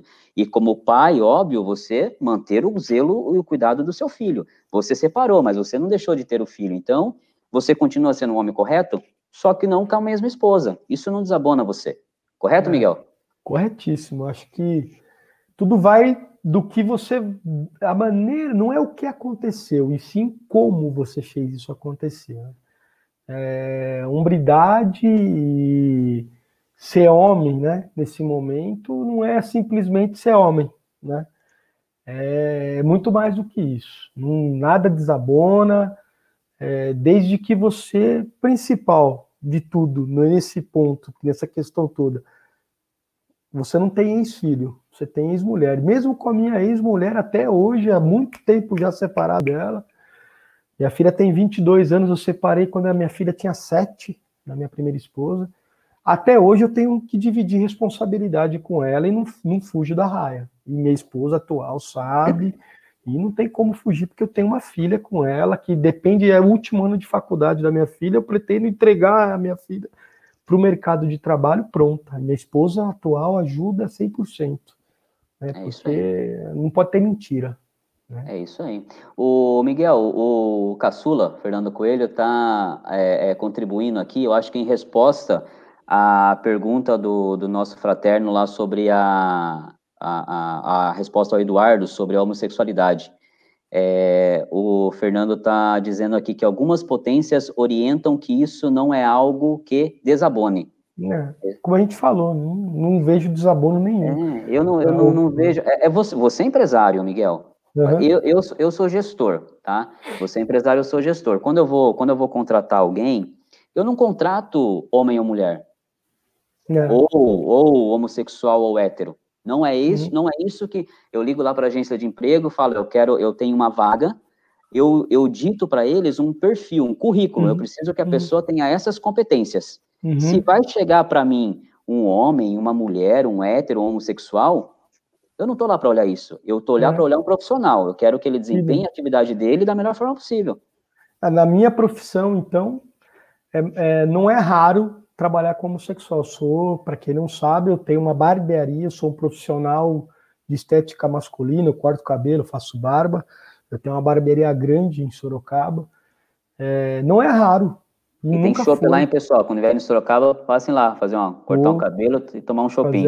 Oh, é sensacional. Agradeço aí o, o jabá. é, mas é, eu hoje até, o, o Marcel, eu não assim, falando nesse sentido, eu não busco nem qualidade técnica, eu busco caráter só. Pessoas Sim. de bom. Tecnicamente eu desenvolvo todo mundo, como eu sempre desenvolvi. Eu busco pessoas de boa índole, bom caráter, que vão somar para a egrégora do, do time, da, da equipe como um todo. O resto é fácil de desenvolver, cara. É isso aí. Tem uma, um, uma pergunta aqui, do, um comentário aqui do Carlos. Minha esposa faz parte da Paramaçônica Estrela do Oriente. Legal, Carlos, a minha também, também faz, aprendem bastante lá, né? Então, além de cunhada, efetua um trabalho mais efetivo nas atividades filantrópicas. Cara, é sensacional o trabalho que elas uhum. fazem. Aliás, todas paramaçônicas. No, no, no vídeo lá do Papel das Mulheres, eu cito algumas. Nós temos é, a Estrela do Oriente, falando só das femininas, né? As Filhas de Jó, as Meninas do Arco-Íris, é, o Clube de Mães, sensacional, Clube de Mães e Amigos. Então, assim, é, e lá eu falo, cara, eu acho que sem mulher não teria maçonaria. É lá atrás, lá nos primórdios, tudo bem, mas hoje, no século XXI, do jeito que a gente está, sem as mulheres, a gente até poderia fazer maçonaria, mas com certeza com muito mais é, dificuldade do que a gente faz isso hoje. Elas apoiam a gente de uma maneira absurda. Então, parabéns aí ao trabalho da cunhada, tenho certeza que ela gosta e aprende muito na, nas Estrelas do Oriente. Eu, eu, minha esposa iniciou nas Estrelas é, ano passado, foi o ano passado. Eu até tive o convite para ir, mas é, o meu filho também é pequeno, vai fazer 12 anos, não, não tinha com quem deixar, não pude participar. Mas eu vejo a, a alegria dela no, no, no, quando ela está se preparando para ir para a loja dela, lá para a sessão dela é sensacional. Parabéns à sua esposa, Carlos. E você, Carlos? Você então, é, se sua esposa é estrela do, é que, é que para ser estrela não precisa, não, não precisa necessariamente ser esposa de maçom. Pode ser esposa, filha, neto, sobrinha. Então você, Carlos, você é, você é maçom? Você é irmão? Responde aí para nós aí, por favor. Vamos ver, Miguel. Tá chovendo e pergunto para você aqui, hein, Miguel? o Carlos é irmão da minha loja.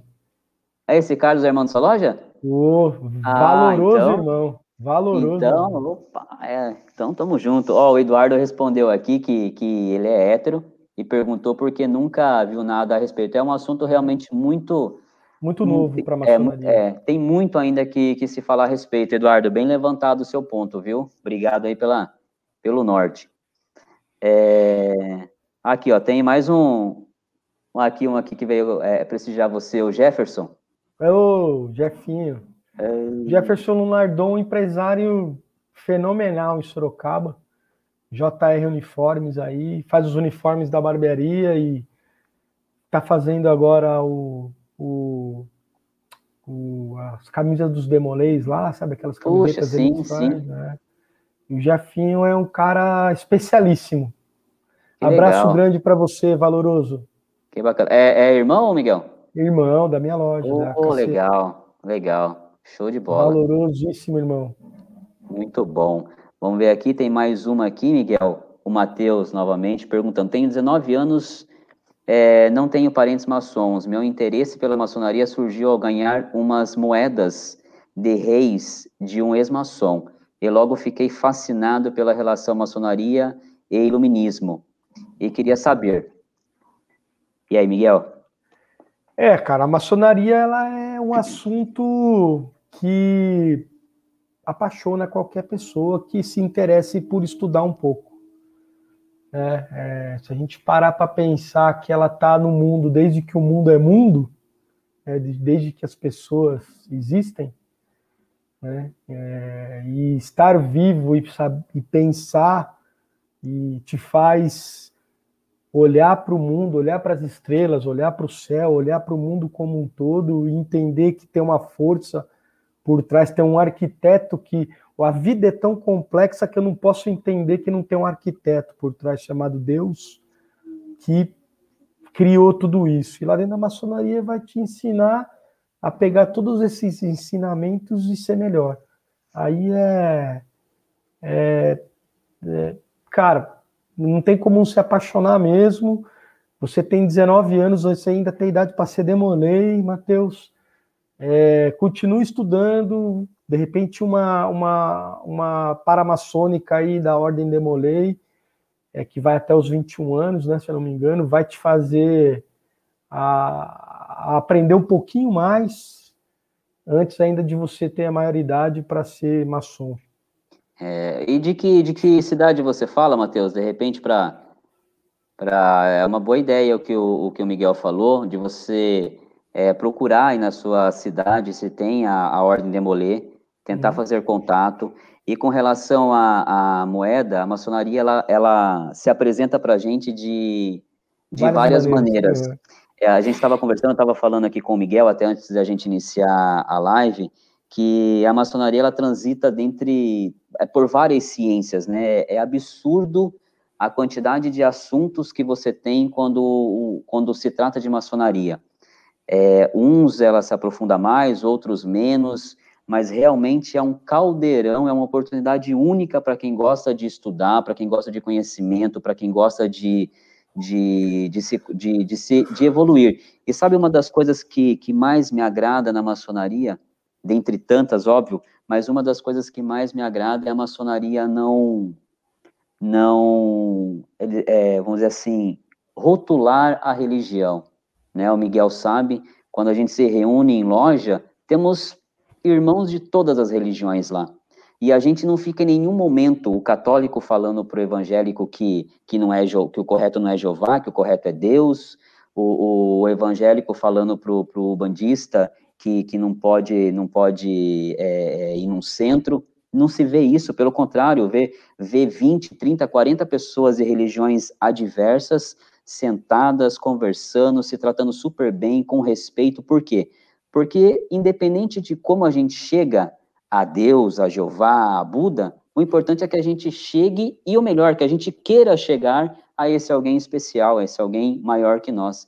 Então, realmente, Mateus, continua nesse, nesse objetivo. Se você puder na sua cidade procurar a, a Ordem Demolê e demonstrar o seu interesse para que você, mesmo que por pouco tempo, mas ainda tenha um contato, com certeza você vai gostar mais ainda. Temos aqui um, um irmão, o irmão José, ele é do, do rito Schroeder, de Piracicaba, Schroeder, de Piracicaba. Temos um aqui em Sorocaba, né, Miguel? Tem, Schroeder. Tem. É, são, é, acho que é São João, ali pra, do templo que tem para frente do meu, ali, o templo que era do irmão Bruno. Ah, é, ali já chegando em Brigadeiro, Brigadeiro Tobias, um bairro próximo aqui de Sorocaba. Aqui. Legal, seja bem-vindo, irmão. Mais uma. Ô, Stefan, o fato. O Stefan tá, tá, tá, tá ativo aqui, ó. O fato de é. ter separado recentemente me impede de ser um neófito? Não, Stefan. É aquilo que a gente já falou. Não. Sim, o importante é. Relacionamentos acontecem, o importante é você continuar a sua vida é, dentro daquilo que é o correto. E óbvio que se você já recebeu o convite e, e, e na hora de entrar, porque assim, tem alguns processos, né? Você recebe o convite, tem que preparar a documentação e uma das etapas é a pessoa ir entrevistar a sua esposa ou sua mãe. Se o seu padrinho já fez esse convite e chegar lá na hora de fazer a entrevista, ah, cadê Stefan? Cadê sua esposa? Ah, não estou mais com ela. Isso não tem problema nenhum. Isso não é. O importante é que você é, não está com ela, mas um, não, não, esteja carregando um processo por agressão, por exemplo. Esse é o tipo de coisa que a maçonaria é, é, é não admite, entendeu? Que você, ah, separou por quê? Puta, porque eu tô com Maria da Penha lá nas costas. Não, isso uhum. não. Agora, não, não deu certo o relacionamento, separei, isso não é empecilho para você iniciar na maçonaria, não. Pode ficar tranquilo, tá? Tem aqui, ó, o Mateus, se vocês estudam o que acontece, se vocês estudam o que aconteceu em outrora, figurões maçons importantes brasileiros internacionais, e períodos da história do nosso país, eu não consegui entender. Acho que ele quis dizer, quis perguntar se a gente estuda o que já aconteceu ah. no passado em relação a grandes maçons e tal. Rapaz, não tem como, né? A gente não viver de maçonaria e não saber o que a maçonaria já fez, quem são os maçons eméritos aí, que já. Tanto os bons maçons como os maus maçons, né, Marcel? Sim, sim. Já ouviu personalidade de todo tipo dentro da maçonaria e sabe de todas as histórias, né? Não é, não é segredo para ninguém, até se você procurar na internet, você vai você vai ver, mas não é isso que é discutido na maçonaria. Isso acontece ah, talvez na, no ágape, né? No, é, a gente fala muito disso, mas a maçonaria em si não trata disso, trata de melhorar você como pessoa. É, é, como foi dito aqui, Matheus, até na questão de livros, né? Você tem que ler é, aqueles livros bons e ruins, vamos assim dizer, até para você ter um, um, parâmetro, saber diferenciar o bom do ruim.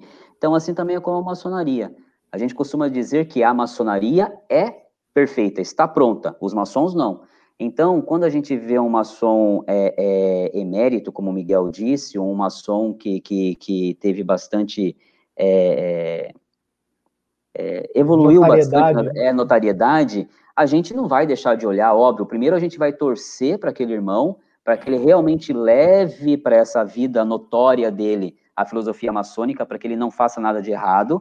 E se ele não fizer nada de errado, se ele seguir a filosofia, a gente vai estar tá aqui aplaudindo ele em pé, com certeza.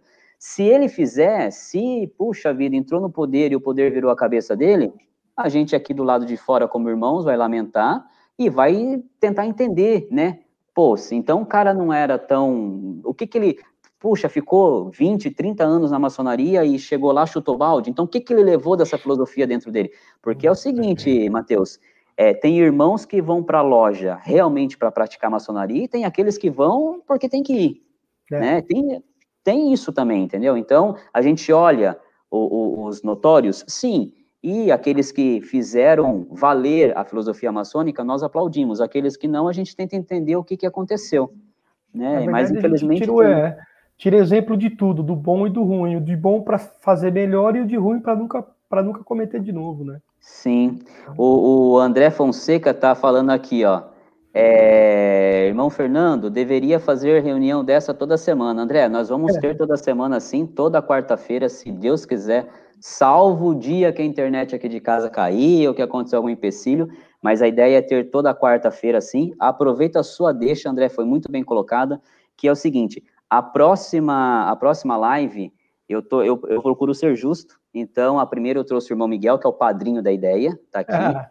A segunda será com o irmão é, Roberto, tá? Que é do, do Oriente do Rio de Janeiro, que ele contribuiu com o canal também. Quem assiste o vídeo vê que tem uma vinhetinha, quando tem um corte e outro, entre uma cena tem uma vinheta. Foi o irmão Roberto que contribuiu me mandando essa vinheta, então nada mais justo do que fazer esse agrado para ele também, ele será o segundo, mas hoje, agora, na verdade, André, eu vou já sortear quem vai ser o terceiro entrevistado, né, o terceiro a participar. E como é que vai funcionar? Toda live eu vou dizer uma palavra. Assim que eu disser essa palavra, quem quiser participar da live, sendo entrevistado, dividindo a tela aqui comigo, vai ter três minutos para colocar aqui no chat o, a palavra que eu disse e eu quero. Aí eu já estou aqui com o site aberto, o site do, do sortear.net. Vou pegar o nome dessas pessoas que mandaram o comentário e vou sortear o próximo a participar. Então, a palavra de hoje, eu já deixei ela separada aqui. Quem quiser se prepara aí para anotar e para mandar no comentário. Qual que é a palavra de hoje? A palavra de hoje é iniciado. Fazendo aqui uma, uma menção à nossa live que iniciou. Então, quem quiser participar, não vai ser da segunda, que a segunda vai ser o Roberto, mas a terceira live é só colocar nos comentários agora. Eu é iniciado, vírgula, eu quero, que aí eu vou sortear e até o final dessa live eu digo quem vai estar comigo. Vamos lá, o que mais aqui, meu irmão Miguel? Tá rendendo, hein, Miguel? Ah, aqui. Ah, legal, tá bacana. Que bom, tá muito show, tô muito feliz. O Stefan, vocês falaram, ó, então tá contando os três minutos, tá? Quem quiser, é só colocar aí, é iniciado, eu quero. É, Stefan, vocês falaram sobre receio de como os jovens de hoje levariam adiante a ordem. Sim, Stefan, receio no sentido de que ainda há jovens com esse encanto pela maçonaria, porque maçonaria, sim, maçonaria não é só é, entrar para o que muitos acham que é um clube, ah, vou entrar para um clube de pessoas boas agora, não sei o quê, vou Bom, ficar rica. rico. É, é, não é isso não é botar o adesivo no, não é só botar o adesivo no carro. Maçonaria é muito trabalho, muita dedicação, é, é, muito investimento de tempo e dinheiro, porque você vai ajudar os outros, então precisa dispor. E, e ó, o Miguel acabou de falar que a, a, a, iniciação dele, ele saiu de casa duas horas da tarde e foi voltar duas horas da manhã, entendeu? Então ele saiu duas horas da manhã. Um monte de irmãos no dia da iniciação dele foi muito antes disso para preparar a loja para ele, para a iniciação dele. Então, maçonaria é você dispor de tempo, de recursos e querer fazer o bem para os outros. Por isso que a gente tem medo dessa juventude. O que a juventude quer é, é, numa sexta-feira? como Que dia que é a sua loja, Miguel? A minha é quinta. Quinta, numa quinta e numa sexta. Olha a minha, aquele sexta-feira, final de semana. Ao invés Nossa. de chegar em casa e abrir uma cerveja, ou chegar em casa, ligar fazer um videogame. Fazer um churrasco com a família, né? Fazer um churrasco com a família, o que, que eu faço? Pego minha bolsa aí, vou para a loja. Ah. Para quê? E no sábado vai para os demolê. E no sábado vou para os demolê, ajudar a Paramaçônica. Então, é. esse é o, o receio que a gente tem, Stefan. Se os jovens vão querer desprender do seu tempo de lazer para ajudar o próximo. E no domingo vai fazer evento beneficente. Não é? É isso aí mesmo. E na segunda-feira, às seis horas da manhã, está no trabalho. E assim vai. É. E assim vai. Então, esse é o nosso receio. Aqui, o, ah, o, o, Carlos aí, sou irmão e minha esposa foi iniciada devido ao irmão dela. Muito hum. bom, Carlos, é isso aí. É isso aí. Ah, o Stefan, o Stefan revelou a idade dele aqui, ó, achando que o Stefan já era um cara que, que a foto ele tá cobrindo o, o rosto, achando que já era um senhor aqui de 52 anos. Ó. Tem 26 anos, Stefan? Novíssimo novinho, ainda. Stefan, é. novinho. E, e sede e fome de ser. Seja, cara, não, não desista, persista, faça o correto, seja o mais correto possível, que com certeza você vai atrair essas energias e pessoas que vão vibrar junto com você, é o que eu sempre digo. Certo, Miguel? Certíssimo. Ah, ele falou que está aprendendo o ponto dentro do círculo com o bode. Né? Ah, você faz um trabalho brilhante, né? Eu, oh. O ponto do círculo não, não, não acompanhei, mas vou dar uma olhada. Legal, legal. É, Carlos, dados aos quesitos necessários, a iniciação na Estrela do Oriente foi por intermédio do irmão foi dela, por intermédio acho. dele, sim, sim. Hum. É, porque para é, é, tem que ser maçom, por exemplo, a minha esposa ela tem entrou que ser mestre maçom, Isso, acho, né? tem que ser mestre maçom, tem que ser mestre maçom para poder a esposa fazer parte da, das estrelas. Ó, oh, Eduardo, meu nome é Eduardo, eu sou um entusiasta e estudante da fraternidade. Que bom, Eduardo. Agradeço muito por compartilhar essa sabedoria e seu, e seu valor conosco. Muito obrigado. Eduardo, eu digo que, na verdade, eu acho que o Miguel tem essa mesma sensação. Cara, é sensacional. Eu aprendo mais com vocês, eu, com certeza, estou levando muito mais do que vocês. Eu fico feliz quando alguém diz que eu estou contribuindo, mas vocês não têm noção do quanto vocês estão contribuindo, porque até pela pergunta de vocês, vocês me forçam a ir atrás daquilo que eu não sei ainda, ler, estudar, e isso é, é sensacional. Muito Sim. bacana, né, Miguel? Oh, sensacional. Ó, temos o Matheus aqui de Belo Horizonte, o Roberto, que o Roberto fala para nós. Meus irmãos, como estão os trabalhos das suas respectivas lojas nos dias atuais? Fala aí, Miguel, como é que está a sua? O a minha loja ela atualmente ela está tendo reuniões online, né, informais, online. A gente faz algumas, assim, sempre escolhe um tema, alguém apresenta alguma coisa sobre um tema e a gente faz alguns comentários. É uma oportunidade de rever os irmãos, que a gente tem alguns irmãos que a gente não vê há mais de um ano, né, pessoalmente, pelo menos, né, fisicamente, aí vê na live.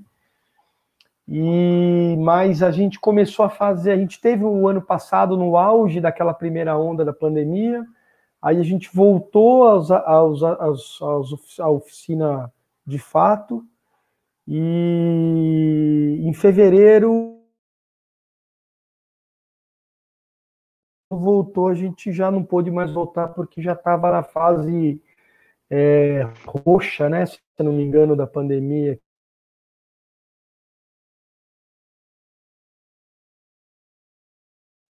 Certo. Miguel, acho que travou. Será que é a sua, a sua internet que travou ou será que foi a minha, Miguel? Puderem comentar aí se vocês estão me ouvindo. Eu agradeço, só para saber se foi o Miguel ou se foi. Ah, acho que foi o Miguel. Deu uma queda. Caiu lá. É, a, ah, mas voltou, tá, é, mas tá, tá, tá, tá, tá rodando. Dá, aqui no YouTube do celular dá dando para assistir. Tá certo. Então, é. É, enfim. A minha. A minha também, a minha também tá assim, irmão.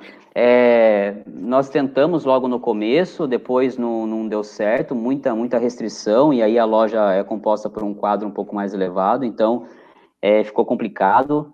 É, estamos fazendo reuniões online. É, não reuniões, né? Porque na verdade a gente não trata nenhuma ritualística online, nada do tipo, mas pelo menos para a gente não, para a gente diminuir a distância entre os irmãos, toda sexta-feira, que era o horário da nossa, da nossa loja mesmo, né?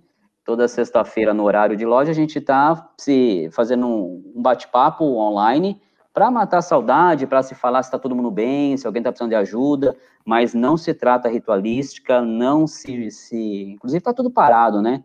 quem era para iniciar não iniciou, quem era para subir de grau não subiu, mas a gente está tentando pelo menos se falar para não, não ficar sozinhos, né? Antes de partir para a próxima, olha, André, ou o pessoal tá tímido, André, e não fiquem tímidos, tá? Ou o pessoal não entendeu, mas você foi o, o, o, único que se candidatou aqui, que respondeu. Então, André, você será o nosso terceiro entrevistado, tá? Por favor, é, amanhã me manda uma, um messenger para mim te mandar os detalhes do que eu preciso para a gente conversando para preparar e ficar tudo certinho, tá? Então, André Fonseca, parabéns, você vai ser o nosso terceiro aqui a dividir a tela comigo. E os demais não se sintam acanhados, tem que participar. Importante é a gente se conhecer, né, Miguel? O Miguel estava todo nervoso, agora já está sossegado. Depois ele vai falar daquela prancha lá atrás ainda para finalizar.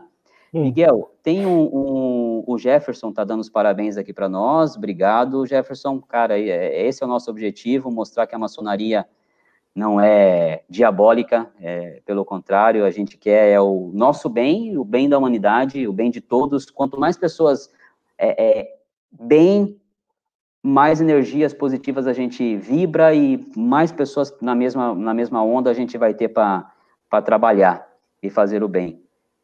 É, olha, pessoal, eu só para encerrar, a gente, e o irmão Miguel, né, daqui a pouco tem que, tem que a gente tem que parar. É, vou responder mais as perguntas que estão aqui, mas peço por favor que não mandem mais perguntas, vai. não nessa, a gente vai ter outra. Aqui voltou. Voltou? Acho que deve estar tá dando uma oscilada na internet. É, mas fica tranquilo. Tem uma aqui, uma pergunta aqui do Eduardo. A filantropia que a maçonaria faz é igual em todas as lojas ou cada loja tem uma firma, é, uma forma de trabalhar, né? É, Eduardo, o Miguel tá lá, tá travando. Quando ele voltar, ele dá a opinião dele, mas eu vou respondendo para você assim. É, o que acontece é o seguinte: é, algumas lojas elas chegam a, vamos dizer assim, adotar, se é que eu posso dizer essa palavra, adotar uma instituição de caridade, tá? Como uma PAI, por exemplo, uma casa de, de idosos, e aí ela faz é, ajuda para essa entidade. Outras, não, outras é, fazem arrecadação dos recursos, né, dos bens, dos eventos, e aí, ah, hoje a gente vai fazer uma parmegiana, e essa parmegiana a gente vai ajudar o orfanato tal. Mas o fato é que o, o, o, o princípio, né, o ideal de uma loja, né, os ideais da, das lojas, é que elas sirvam como loja de estudo, tá? E loja de filantropia. Tá? Então, você sempre vai ter as lojas envolvidas em uma filantropia. Algumas abraçam definitivamente uma instituição, pegam uma PAI, pegam um asilo e falam: não, agora eu sou parceiro de vocês, todo mês a gente vai contribuir, ou a gente vai contribuir com X, Outras, pelo tamanho ou alguma coisa que impeça, não tem essa disponibilidade, mas fazem os eventos e naquele momento recolhe, escolhe uma, uma instituição e faz a caridade. Mas todas as lojas buscam sim a filantropia. Não sei se você estava ouvindo, Miguel?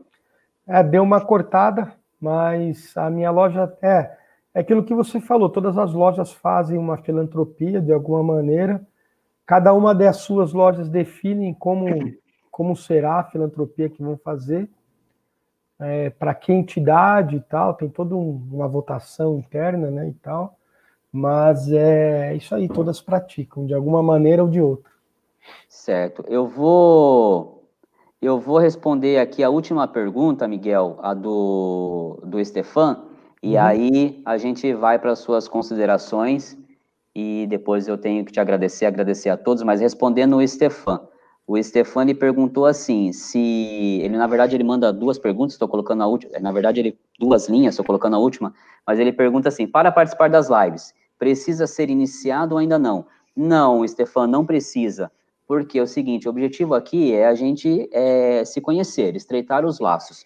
Então o Miguel, óbvio, mestre maçom, a gente tem bastante assuntos em comuns para para tratar, bastante curiosidades, mas tem os que não são iniciados e que estão lá na página do Facebook, que estão lá no canal do YouTube, é, e que eu sei que vocês têm muitas curiosidades, então não precisa ser iniciado, tá? Aquele que participar do próximo, da próxima live quarta-feira, então, e mandar lá a resposta e participar do sorteio, seja iniciado ou não, foi sorteado, vai participar. O que muda é que para o Miguel, a gente consegue fazer essas perguntas relacionadas à maçonaria. Para você que não é iniciado, por exemplo, o seu foco vai ser muito mais de curiosidade. Você vai perguntar mais, ah, as pessoas também vão poder perguntar alguma coisa em relação a você, mas tanto iniciado quanto não iniciado podem participar da live sim, tá? Esse é o objetivo, aliás, eu não quero entrevistar só, só maçons, eu, senão eu quero entrevistar, conhecer vocês também, quero saber quem é que está tendo essa vontade de entrar para a maçonaria. E tenho certeza que os irmãos aqui também querem saber qual é o perfil, como é o pensamento dessas pessoas que estão querendo entrar para a maçonaria. Então, não precisa ser iniciado, tá? Na próxima, você pode perder o medo e colocar lá a palavra e eu quero para participar do sorteio. É, puxa vida, o Marcelo, Marcelo mandou mais uma. Permite ler mais uma, Miguel? Lógico, eu estou tranquilo. Vamos lá. Hoje já encerrei as atividades profissionais. Tá certo. O, o Marcelo está perguntando: sou de Taubaté, participo de uma escola iniciática, participo da maçonaria em curso e ouço sempre o papo de bode. E digo. Oi, Provavelmente irmão. oi, irmão, né? Oi, irmão, né? Provavelmente. É, é, muitas pessoas perguntam, é, Marcelo, né? Ah, por que bode? Por que bode? Qual que é o bode? Primeira coisa que eu falo, né? Costumo dizer, maçonaria não venera bode. Certo, Miguel? certo. Não tem venerância a bode. Tem uma série de histórias, vai, vai, vão ter vídeos falando sobre, sobre o bode na maçonaria, mas são, são histórias, são, como é que eu posso dizer? Não, coisas, mas isso virou uma maneira carinhosa de a gente se chamar. Então, quando dois maçons se encontram, né, que sabem que são maçons, né, por exemplo, quando o Miguel me vê, eu vejo o Miguel, e aí, bode, como é que tá, bode, como você que e ficou. Então, ficou essa analogia de que o bode é ligado à maçonaria, tá, mas não que, ah, já ouvi absurdos, ah, vocês cultuam o bode, vocês sacrificam o bode, rapaz, bode só para comer na churrascaria a carne, olhe lá. E olha lá ainda. Alegoria pura. É. Bem, é, é, o Eduardo, cara legal. Valeu, Eduardo. Obrigado, viu? Obrigado. Sou pequenininho, mas sou bacaninha. é, ô, Miguel, agora, meu irmão, puxa vida, a gente tinha calculado uma hora de, de bate-papo, né? A gente está com uma hora e meia. E tenho Bacana. certeza que se deixar aqui a gente virava as duas, mas Vira eu quero respeitar o seu tempo, quero agradecer a todas as pessoas que participaram. A gente foi puta, show de bola, show de bola. A primeira já foi assim, as outras agora, então, já com menos, menos é, receio. Puxa vida, sensacional. Eu vou depois ver com carinho, ver o que, que eu preciso melhorar aqui da minha parte, se eu preciso melhorar a luz, melhorar a câmera, melhorar alguma coisa. Aos pouquinhos eu vou me adaptando para entregar para vocês sempre conteúdo com qualidade. Muito obrigado, agradeço a todos vocês que estão é, inscritos lá na página do, do Facebook, a todos vocês que estão inscritos no, no canal do YouTube. Puxa vida, ontem, hoje eu olhei, já estava com 591 inscritos. Tenho certeza que logo chegarão mais pensadores como nós. Vocês são sensacionais. Miguel, meu irmão, um abraço no seu coração. Foi muito bom falar com você, cara. A, a, a, você ter aceitado, você ter dado, ter dado a, dica, ter dado a sugestão, sensacional. Se dispor. Eu sei que você está cansado, eu sei que, como que cansado fisicamente mentalmente para o empresário, os tempos não estão a maré não é das melhores, aquela prancha que você tem ali atrás não estão com ondas fáceis de pegar nesse cenário atual para o empresário, mas você se dispôs, está aí com a gente, com todo, com todo carinho, com toda educação, então, cara, fraternal abraço, gratidão, e agora a câmera é sua, fala aí o que você quiser, dá, deixa o seu recado, fica à vontade. Bom, uh, primeiro eu agradecer o convite, Marcel, fiquei lisonjeado, é, sensacional estar tá aqui. Falar de maçonaria para mim é quase que é um prazer incomensurável, né? Assim, não dá para medir. É, pode estar tá, assim fisicamente cansado. Falou de maçonaria, daquela renovada na energia. Parece que eu estou na loja mesmo, né? É, participando de um dia de trabalho é, de lapidação da pedra bruta. É, Para os que nos acompanharam na live aí, agradeço a atenção, agradeço aí despenderem do seu tempo aí para prestigiar nosso bate-papo aqui. O canal Bode Pensando, eu tenho certeza que só vai crescer, porque é um trabalho de qualidade, é um trabalho bem feito, bem pensado. muito bem elaborado e feito com bastante carinho, que eu sei que o Marcel é tão apaixonado quanto eu pela maçonaria. É, a gente já presta alguns trabalhos juntos aí na ordem dos demolês lá, na, e a gente já meio que sabe o quão um e o outro é apaixonado pela ordem. Então é sempre um prazer estar dividindo conhecimento, estar aprendendo com todo mundo, estar respondendo pergunta. E apesar de eu ter pensado num monte de coisa que fluiu, fluiu naturalmente, não, não fiquei planejando nada para falar. E acho que é por isso que ficou descontraído e ficou legal. Né? É, queria deixar aí um recado também aí para os fraternos que almejam entrar na maçonaria. Sejam luz, andem na luz, sejam pessoas que saibam dar valor para a qualidade de vida da família, da, do seu trabalho, é, se afastem daquilo que não é, que é errado, que todo mundo sabe que é certo, que é errado nessa vida, como eu já, já falei, e que com certeza a maçonaria chega até vocês.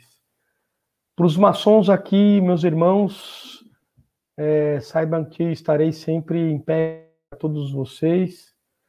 Leonildo aí, Nicolete acabou de entrar, uma referência para mim. Tony César Lima, outra referência. Ei, Leonildo, parceiro. É, parceiraço. Parceiro de água. Estou aqui, é, maçonaria, eu acho que ela hoje está um pouco amedrontada em função dessa calamidade pública aí, né, dessa calamidade que nos cerca aí, a nossa vida é tão frágil e acaba indo embora e a gente tem pessoas dentro. Perdemos alguns irmãos, né, Marcelo? Assim, em todos Sim. os em todas as os orientes aí, é, a gente torce para que isso passe logo. A pandemia em si já é uma situação super complicada, mas eu acho que a maçonaria está se acovardando um pouco enquanto a politicagem por trás disso. Já está na hora de a gente começar a tocar os tambores aí nos bastidores e fazer algo para que a politicagem não atrapalhe o que já é difícil, que é de tratar que é a pandemia. E no mais, eu dou desejo um tríplice fraternal abraço aí para todos os irmãos que nos assistem em todos os cantos do, do universo. Isso é aí, isso. Miguel. E Miguel, digo aqui, hein, só fluiu, como você falou, nós tínhamos, nós tínhamos conversado um pouquinho antes, tínhamos uhum. feito um roteiro de perguntas, e no uhum. fim a gente acabou fugindo delas, né? Uhum. E só fluiu por quê? Porque você é daquele maçom que não vai para sua loja na quinta por ir. Puxa vida, quinta-feira vou ter que ir. Você vai porque você quer. Eu você vai porque você, exato, você vive a maçonaria. E quando a gente vive alguma coisa, flui.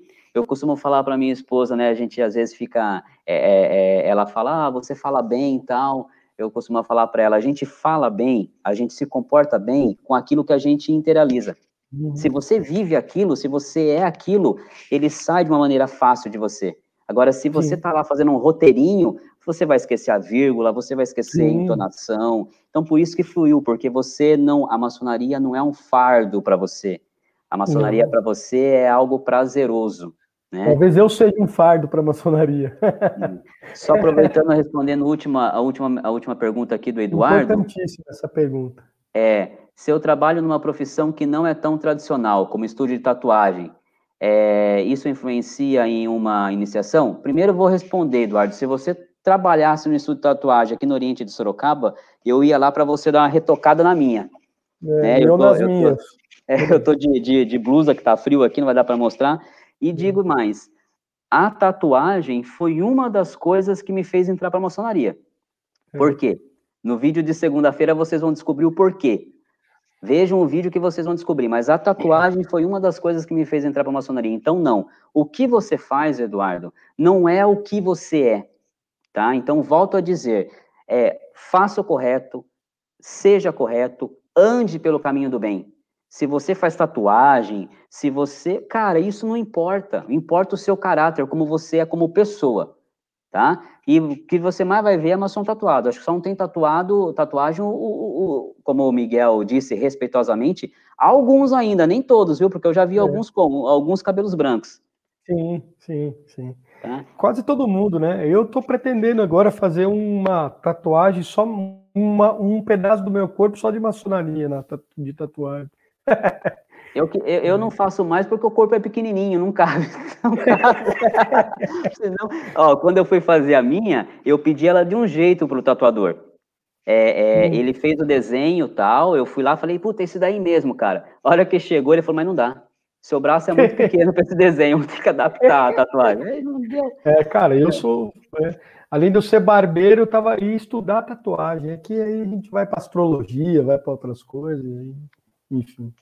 Que legal. Meus irmãos, mais uma vez, muito obrigado a todos que participaram dessa live é, conosco. É, peço para que vocês é, se gostaram, como disse lá o nosso fraterno, deixem um like aí, se inscrevam no canal se não forem inscritos, porque isso faz com que o nosso conteúdo chegue a mais e mais pessoas. E no mais, gratidão a todos vocês. Miguel, gratidão a você, cara. A ideia sua foi sensacional, adorei o desafio, muito gostoso. Essa foi a primeira de muitas, com certeza. E você é o cara. Ah, uma pergunta. Você já indicou alguém para a maçonaria? Você já é padrinho de alguém? Uh, eu tenho um, eu tenho, eu estou em namoro ah, com um cara não, que eu não, conheço há 30 anos. Mas não indicou ninguém ainda, né? Ainda não. Então deixe no seu registro é, mental aí de batismo da maçonaria que o seu primeiro afiliado é esse projeto, as lives desse canal. Você deu a ideia, você é o padrinho disso. Então tem aí que você, isso aqui é seu afiliado e, e como seu afiliado quando você quiser fazer uso desse canal para se manifestar, para dar algum recado, qualquer coisa do tipo, fique à vontade. Irmãos aqui do Oriente de Sorocaba e da região, quando vierem para Sorocaba, não deixe de prestigiar o nosso irmão empresário e lá na barbearia. Eu tô para levar o Marcelzinho lá, hein, Miguel? Tô o, o, o Poisézinho quebrou, tô arrumando o carro. Assim que arrumar, uhum. eu vou levar o Marcelzinho lá para cortar a jubinha dele. Show. Ah, os irmãos. Toma outro show e bate outro papo. Isso aí, os irmãos que não forem de Sorocaba, mas forem da região, se quiserem abrir uma franquia da barbearia, o projeto é sensacional, gente. O projeto top. é top, hein? Você vai lá, corta o cabelo, faz a barba, tem um bom papo, ainda toma um chopp geladíssimo. Então, quem quiser franquear aí a barbearia, entre em contato com o irmão Miguel aí para expandir os negócios. É isso aí, tamo junto. Valeu, pessoal. Tenham todos uma boa noite. E já posso dizer que é final de semana, né? Abençoado para todo mundo. Fiquem com Deus, pessoal. Até a próxima e que Deus abençoe e ilumine a todos. Obrigado. Miguel. Obrigado a todos, fraternos. Até mais. Obrigado. Até mais.